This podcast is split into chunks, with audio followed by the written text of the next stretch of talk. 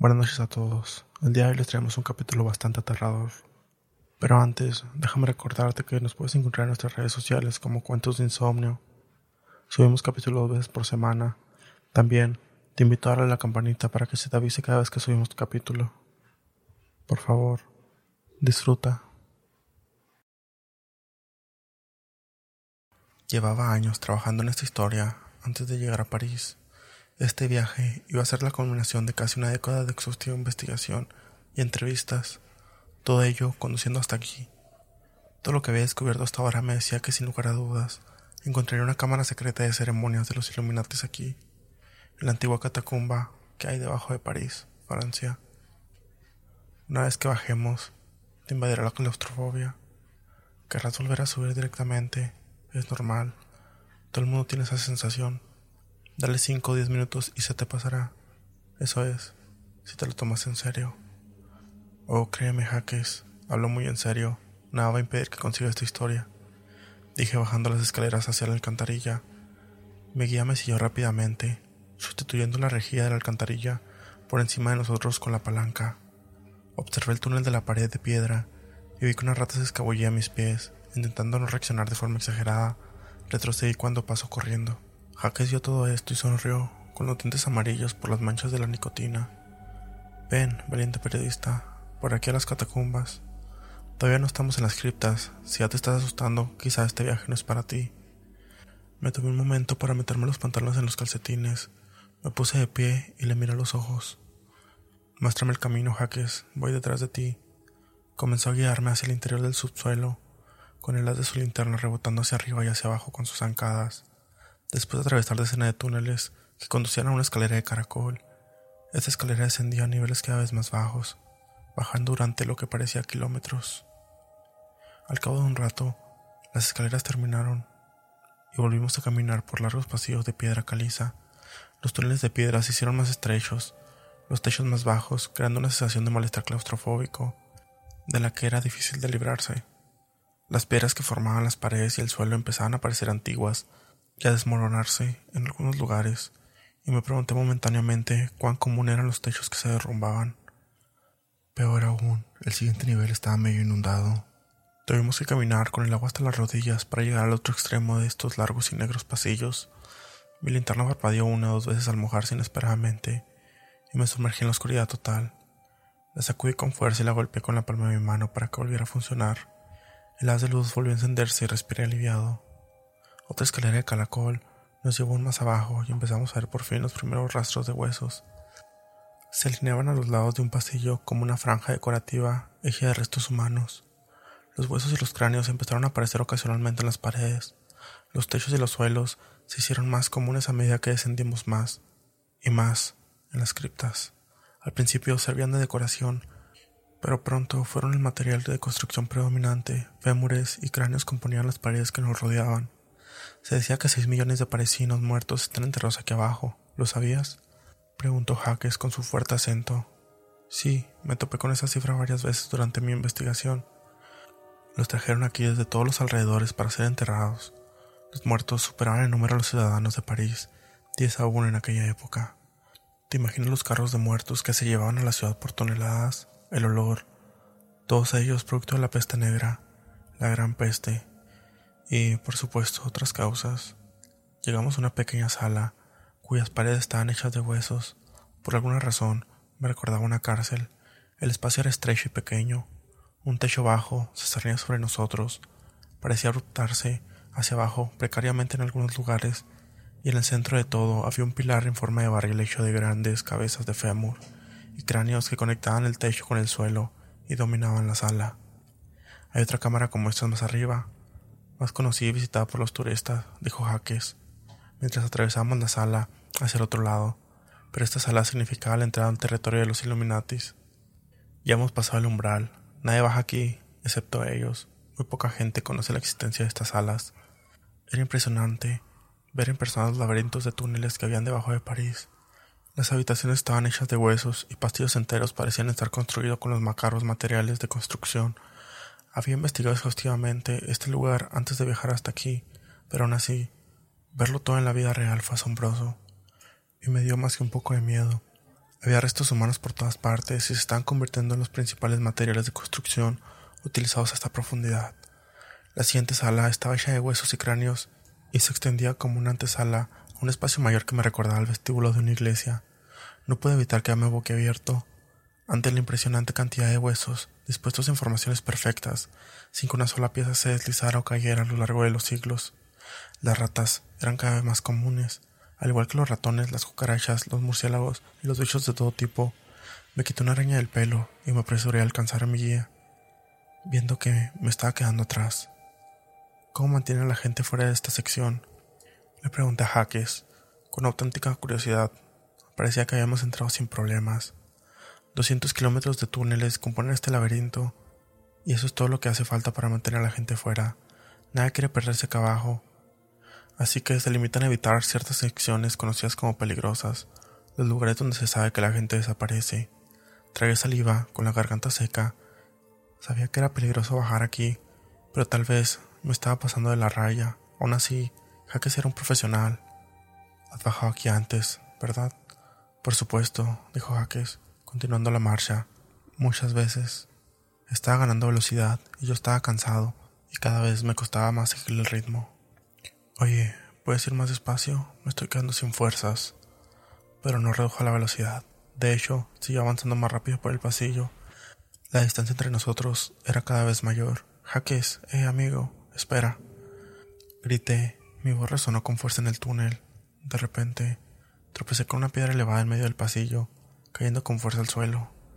Me dolieron las muñecas al frenar la caída, con las palmas de mis manos rotas por el impacto con el suelo pero el dolor estaba en mi tobillo, sentía como si se hubiera hecho rodar. Miré a mi alrededor en busca de Jaques, mis ojos lo buscaban en la escasa luz, pero Jaques no estaba. Me levanté con cautela, intentando presionar el tobillo que acaba de lesionarme. Inmediatamente sentí un dolor agonizante, como una sacudida de un relámpago que subía desde la planta de mi pie al poner mi peso sobre él. Me desplomé de nuevo sobre el frío suelo de piedra, sudando a pesar de la fresca temperatura del subsuelo.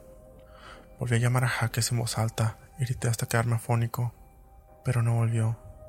Está bien, me dije. Solo tienes que darte la vuelta y volver por donde has venido. Es sencillo, fácil. Levantándome, esta vez apoyando mi peso con la mano en la pared, consiguió ponerme de pie. Está claro que Jaques no está en sus cabales. Decidí irme cojeando en la dirección por la que había venido. ¿Quién haría algo así? Le había pagado para que me guiara a través de estos peligrosos túneles y me había traído hasta aquí y me había abandonado. Me había dado por muerto. Las catacumbas no eran ninguna broma en ese sentido. Mucha gente que se había perdido y había muerto aquí abajo a lo largo de los siglos, y sus lápidas salpicaban los túneles. Quería darle un golpe en la cara a Jaques. No se da cuenta que esto puede significar mi muerte. Claro que se da cuenta. Te dejo aquí abajo a propósito. Ahora vas a permanecer aquí abajo hasta que se te acabe la comida y el agua. Vas a vagar por estos túneles hasta que te derrumben de agotamiento. Estos pensamientos no eran útiles, así que intentaba apartarlos de mi mente. Era difícil hacerlo, teniendo en cuenta que el laberinto en el que me había encontrado sin guía estaba construido con huesos, un recordatorio constante de mi probable destino. Había unas cuantas intersecciones que llevaban a la vuelta de la sala con el pilar gigante, hecho de huesos. Supuse que podría recorrerlas de memoria con bastante facilidad y luego podría utilizar esa sala como una especie de punto de control. Pero, para mi sorpresa, Hice los giros de memoria y no me encontré de nuevo en la sala que recordaba, con el gran pilar en su centro. En su lugar, me encontré con otra intersección, con dos ramas idénticas que conducían a la izquierda o a la derecha. Mi corazón golpeaba cada vez más rápido mientras pensaba en esto, adivinando que había contado mal el número de giros. Decidí ir a la derecha, pero al final de aquel largo túnel encontré otra intersección. No, no es aquí, dije en voz alta, cuestionando cada decisión que había tomado. Volví cojeando a la última intersección y seguí el otro camino, pero solo encontré otra bifurcación idéntica. No, no, esto no es bueno. Cada giro equivocado me estaba agotando, llevándose los últimos restos de mi energía y apenas me quedaba nada. Saqué el teléfono con la esperanza de que hubiera alguna pizca de señal, pero por supuesto no había nada. Los mapas que había descargado en el aparato solo mostraban los niveles conocidos de arriba, así que no servía de nada. Esta sección estaba sin cartografiar de ahí que hubiera contratado a Jaques. Por aquí, oí una voz que susurraba suavemente desde el fondo del largo túnel. Oh, gracias a Dios, Jaques, ¿eres tú? Por aquí. La voz se repitió, sonando como el siseo de una serpiente. Di un paso tímido en esa dirección, haciendo una mueca de dolor, al olvidarme momentáneamente de mi pierna herida. ¿Jaques? Sígueme. Hice lo que la voz me indicaba, sin ver el origen de la misma. Tal situación, me ponía los pelos de punta, pero agradecí que Jaques me estuviera encontrando. Probablemente era el túnel tan largo que no quería recorrerlo entero para encontrarse conmigo. Me da la pierna, podemos volver a subir. Necesito llegar al hospital. Por aquí es. ¿Para volver a subir? Está bien, más despacio, ya voy. Saltando sobre un pie, tardé en llegar al final del largo pasillo. Las paredes eran calaveras con las cuencas de los ojos negras y vacías que me miraban desde sus posiciones en el mortero. Esperaba que Jaques me animara o dijera algo comprensivo sobre mi lesión mientras cojeaba, pero en cambio había un silencio total en las catacumbas, aparte del sonido de mis torpes movimientos. Cuando llegué al final del pasillo, encontré a nadie esperándome. Jaques había desaparecido una vez más, y lo único que oí fue el sonido de su voz desde muy adelante. Por aquí, dijo desde el fondo del estrecho túnel. Eh, ¿quieres parar un momento? Me estás asustando, Jaques. Espera, por favor. Pero la voz siguió susurrando, y su sonido se desvaneció como si se alejara. No pude distinguir las palabras, pero la idea de quedarme aquí solo me aterrorizó y me apresuró a seguirle, ignorando el dolor de mi pierna cada paso que daba, cojeando. Aguanta, estoy, estoy atrás de ti. Espérame poquito. Detente, detente, Jaques. Mi francés era limitado, pero al menos conocía la palabra para. Sin embargo, no parecía tener mucho sentido. Jaques seguía alejándose de mí. El sonido de sus pasos amortiguados se hizo más silencioso a medida que desaparecía por el otro lado del túnel. La linterna que tenía en la mano se oscureció de nuevo, sumiéndose en una oscuridad total. Golpeé la parte inferior de la linterna con la palma de la mano intentando que las pilas volvieran a la vida, pero seguía oscuras. Volví a golpear la linterna con todas las fuerzas que pude, y en la palma de mi mano se encendió con un dolor agudo. Se encendió de mala gana, con un aspecto más tenue que antes, y respiré aliviado. Mis ojos recorrieron las paredes, mientras pensaba entre miles de restos humanos. El pasillo terminaba en una sala con tres entradas. No la reconocí en absoluto, y me di cuenta que, a pesar de mis esfuerzos por salir, Solo me llevaban más y más adentro de las catacumbas. Jaques no me mostraba la salida, sino que me llevaba más adentro. Miré las paredes de piedra que formaban esta cámara. En lugar de huesos, estaban hechas de material más tradicional, pero eso no hacía que este espacio fuera menos espeluznante. Por un lado, cada centímetro de la pared estaba cubierto de arañazos, marcas superficiales en las que alguien o algo había atacado las paredes de piedra, intentando salir con sus garras, como si hubiera quedado atrapado en esas habitaciones. Me invadió una sensación inquietante y me giré con la sensación de que alguien estaba ahora de pie justo detrás de mí. Alguien imponente y alto, con malas intenciones. Pero cuando miré, vi que no había nadie. La habitación estaba vacía, excepto yo. Incluso, la voz susurrante de Jaques había desaparecido y yo estaba más que asustado. De repente, recordé las historias que había oído sobre las paredes susurrantes de las catacumbas. Supuestamente, los espíritus inquietos que rodeaban el lugar te atraían cada vez más profundamente, haciendo que te desorientaras y confundieras. Las viejas leyendas decía que nunca había que bajar a este lugar después de medianoche, pues era entonces cuando los espíritus empezaban a hablar. Fue entonces cuando vi que empezaba el canto. Era una canción baja, cantada y tarareada, como la que oirían los monjes en una catedral, pero era más oscuro, más inquietante y desconocido que eso. Había palabras que no podía descifrar. El sonido de la misma se alargaba, y variaba de un tono muy bajo a otro. A mis oídos le sonaba extraño e incorrecto, pero significaba que había gente aquí abajo, aunque fueran satanistas, ocultistas, o lo que fuera, había gente ahí abajo. Empecé a avanzar cojeando, recorriendo el pasillo y moviéndome de la dirección de la que había oído las voces. Se hicieron más fuerte a medida que me acercaba y traté de distinguir las palabras, fuera cual fuera el idioma de la canción. No era el inglés, tampoco sonaba como el francés o el alemán, Tampoco sonaba como el español o el latín o cualquier otro idioma que hubiera escuchado. Cuanto más se acercaban las voces que cantaban, más me aterrorizaba. Las voces sonaban frías e inhumanas, y su canto estaba cargado de un extraño poder que reverberaba y resonaba por todas las catacumbas, como si invocaran algo de las profundidades de la tierra que debía permanecer encerrado y oculto para siempre. Por primera vez desde que Hackett me había abandonado, Se me ocurrió que había bajado aquí para encontrar las antiguas catacumbas y las antiguas cámaras de ceremonias de los Illuminati. En medio de la adrenalina de mi lesión y el perderme en el laberinto de piedra caliza y huesos, me había olvidado por completo de ello. Pero al doblar la siguiente esquina, me encontré cara a cara con lo que había bajado a buscar. En esa sección se había excavado una gran cámara del tamaño de un santuario de iglesia. Las paredes estaban hechas de calaveras y huesos, al igual que los candelabros iluminados con velas que colgaban en los altos techos. Había más de una docena de personas, con largas túnicas marrones encapuchadas, con los rostros envueltos en la oscuridad. Se vislumbraban símbolos de pirámides con ojos en su centro, decorando las paredes, y estaban cosidos en estandartes de color rojo carmesí que colgaban de los arcos. Esto era la cámara ceremonial secreta de los Illuminati, el lugar donde celebraban los rituales más sagrados, y por supuesto, había elegido una noche en la que estaban celebrando una ceremonia. Bueno para la investigación, no tan bueno para mi seguridad. Volví a esconderme detrás de la pared, temiendo ser visto por una de las figuras vestidas. Al menos, podría seguirlos fuera de aquí, pensé, cuando terminaran lo que fuera que estaban haciendo aquí abajo.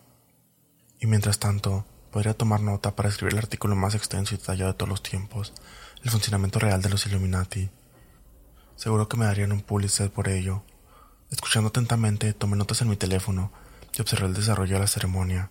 El ligero resplandor de mi pantalla hizo que mis ojos no vieran la oscuridad de mi visión periférica, o del contrario, habría visto a la gente que se acercaba sigilosamente a mí, habría sentido su presencia más rápidamente. Pero en cambio, me giré justo cuando se acercaban a mí, y dos hombres grandes y fuertes con túnicas marrones me agarraban, sujetándome con tanta fuerza que apenas podía respirar.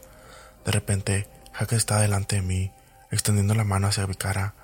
Me agarró la mejilla izquierda y la apretó, pescándome un cachete entre sus dedos con la fuerza suficiente como para picar. Ahí está, señor periodista, te he buscado por todas partes. Entonces me arrastraron a cámaras ceremoniales. Los dos de mis pies resbalaban por el suelo de la piedra mientras yo gritaba, pataleaba y me agitaba, tratando de escapar desesperadamente. Un momento después, alguien me metió un trapo en la boca, amortiguando mis gritos de auxilio. Ahí estás, te estábamos esperando. Los hombres del santuario parecían impacientes mientras nos acercábamos y Hackett le respondió rápidamente, como si fueran sus superiores. Empecé a darme cuenta que Hackett no era el verdadero nombre de este hombre, y que no era un guía turístico. Empezaron a hablar de un ritual, y el líder de los de la tónica le hizo a una serie de preguntas sobre mí. Resultó que el verdadero nombre de mi guía era Pir, y que sabía mucho más de mí de lo que yo pensaba. Me dio detalles sobre mi vida personal, mis amigos, mi familia, mis contactos en el trabajo, y lo más inquietante, el tiempo que tardaría en notarse mi desaparición. Podemos estar seguros de que nadie denunciaría su desaparición hasta mañana por la tarde, como muy tarde. Es cuando está prevista su próxima reunión telefónica con su editor. Intenté gatusarle de alguna manera, pero el trapo que tenía en la boca me impedía decir cualquier mentira, a lo que Pir le está diciendo que era esencialmente cierto. De algún modo habían conseguido acceder a mi correo electrónico y están al tanto de todas mis comunicaciones. Puedes enviar un mensaje para retrasar la reunión. Consigue un poco más de tiempo. Puede intentarlo. Enviar algo mañana diciendo que no se encuentra bien o que está cansada y necesita descansar. Eso nos dará al menos unas horas más, quizás otro día completo. Entonces habrá muchas preguntas que responder. Siempre las hay. Pero por eso te pagamos también. Buen trabajo, Pierre. Dijo el hombre, entregando a mi guía un grueso sobre de Manila. Tu servicio siempre es apreciado. Merci contestó inclinando la cabeza y dándose la vuelta para marcharse. Una cosa más, Pierre. Le has metido el miedo en el cuerpo, ¿verdad? Los antiguos prefieren el sabor del terror en sus comidas. Siempre me sí, siempre me asegura de que los traiga con el miedo. Y créeme, está lleno de él. Por una vez, Pierre no mintió, estaba aterrorizado. Desde que había puesto un pie en este lugar maldito, desde que me había dejado morir en aquel oscuro pasillo, había estado al borde de un ataque de pánico en toda regla. Al mirar los huesos que me rodeaban, que formaban las paredes, los candelabros, los pilares y los techos de esta sala, me di cuenta de que pronto me añadirían a esta colección otro montón de huesos para la pila que no deja de crecer. Pensé en la bulliciosa ciudad que había sobre nosotros, que vivía en una feliz ignorancia de este terrorífico lugar bajo el suelo. Imaginé los cafés, los restaurantes, incluso los locales de comida rápida que había sobre nosotros. Se nos ocurren muchas cosas extrañas cuando estamos a punto de morir, y en ese momento me imaginé a Ronald McDonald, vestido de muerte con una larga túnica negra, la capucha envolviendo de su rostro en la oscuridad, Llevaba en la mano una hoz y un reloj de arena y me miraba fijamente mientras me arrastraba junto a él, bajando por otra serie de escaleras que descendían más y más profundo. Bienvenido a las catacumbas, decía mientras marchaba detrás de mí, el lugar del mundialmente famoso Big Stack. Más de 6 millones de clientes satisfechos y contando. Durante mucho tiempo me obligado a caminar hacia abajo, una estrecha escalera en espiral que nos llevaba a las profundidades bajo París. Al cabo de un rato, mis captores hartaron de mis gritos de dolor y de la lentitud de mis movimientos al tropezar con la pierna herida, y los hombres grandes que me rodeaban me levantaron como un niño y me llevaron en brazos. Parecía que estuviera caminando durante muchas horas, ya que la temperatura se hizo más fresca al principio y luego mucho, mucho más caliente. Cuando por fin llegamos al final de la escalera, vi que estábamos en un lugar que se parecía a la imagen del infierno que había visto, representada por artistas a lo largo de los siglos. Era una enorme caverna de piedra rojiza, cuyo techo en lo alto estaba salpicado de estalactitas. Un gran abismo se extendía por el centro de la cámara, dividiéndola por la mitad. Las llamas surgían de esa fosa, y el calor de esos fuegos se podía sentir desde donde estábamos, a cien metros de distancia o más. Ahí está la cima ritual, dijo uno de los hombres que me sujetaba. Querías ver la ceremonia de cerca, ¿verdad?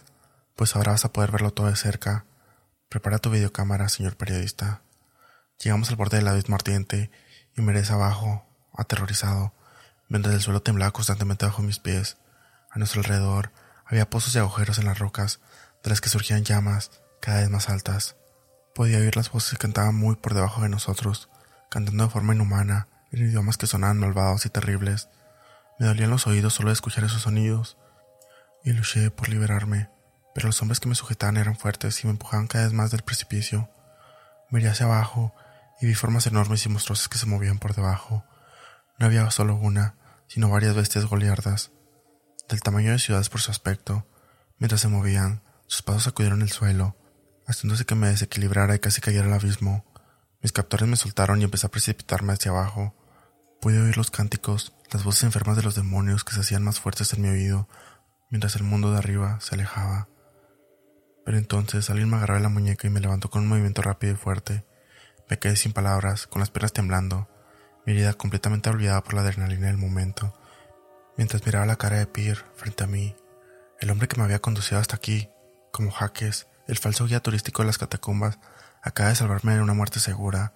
De no ser por él, habría caído cientos de metros de oscuridad y las llamas, gritando todo el camino, solo para ser arrebatado por las fauces de alguna enorme criatura subterránea. No puedo ver cómo hacen esto otro inocente, dijo Pierre a los hombres, sacando una pistola de su cinturón. Ahora arrodíllense y miren hacia allí. Háganlo ahora. Los hombres se pusieron de rodillas. De cara a la abismo ardiente, sin dudarlo un instante, pero disparó a cada uno de ellos por la espalda, uno a uno, cayendo de bruces en el pozo de las llamas. Unos instantes después se oyeron lejanos gritos en la parte inferior. Los que aún estaban vivos no permanecerían así mucho tiempo. ¿Qué ha pasado? Conseguí decir poniéndome de pie. Supongo que debería agradecerte que me hayas salvado la vida, pero ¿a cuánta gente has traído aquí abajo para que la sacrifiquen? Pierre se miró a los pies, con la cara roja de vergüenza. Demasiados, pero hay una razón para ello. Hay que apaciguarlos de vez en cuando, o las consecuencias para la humanidad serían nefastas. Vamos, salgamos de aquí. Pagaré por mis crímenes, créeme, y mucho antes de lo que crees. Me rodeó con el brazo y me ayudó a subir la escalera de caracol que conducía lejos de aquel lugar oscuro y aterrador. Pierre me condujo de nuevo al exterior, lentamente, dejando que me tomara mi tiempo con la pierna herida, hasta que los Illuminati siguieron nuestro rastro y volvieron a perseguirnos. Me vi obligado a correr sobre mi pierna herida, pero Pir conocía los túneles lo suficientemente bien como para perderlos. Atravesando cada uno de los oscuros y retorcidos túneles, nos abrimos paso hasta la escalera de caracol y finalmente hasta la cima. Puedes encontrar la salida desde aquí, dijo Pir, mirándome a los ojos en un momento antes de volverse y alejarse. Sube por ese pasillo hasta que encuentres la escalera, y luego corre hasta que no te quede nada dentro. Corre hasta que vuelvas a América, señor periodista. ¿Qué vas a hacer, Pir? le pregunté, mientras su forma desaparecía en las sombras de los túneles no es obvio, dijo, riendo sin gracia. Voy a unirme a los muertos. Seis millones servidos, pensé. Cogiendo hasta la escalera, empecé a subir hacia la rejilla de la alcantarilla, levantándola con todo mi esfuerzo. Al mirar la calle, vi que era por la mañana y que habíamos estado allí abajo durante toda la noche. Un lugareño me vio y se acercó, hablando rápidamente en francés. Intenté explicarle que solo hablaba inglés. Ce n'est pas dijo, pensando un momento y luego continuó en español. ¿Estás bien? ¿Te has perdido en las catacumbas? Sí, dije ligeramente sorprendido.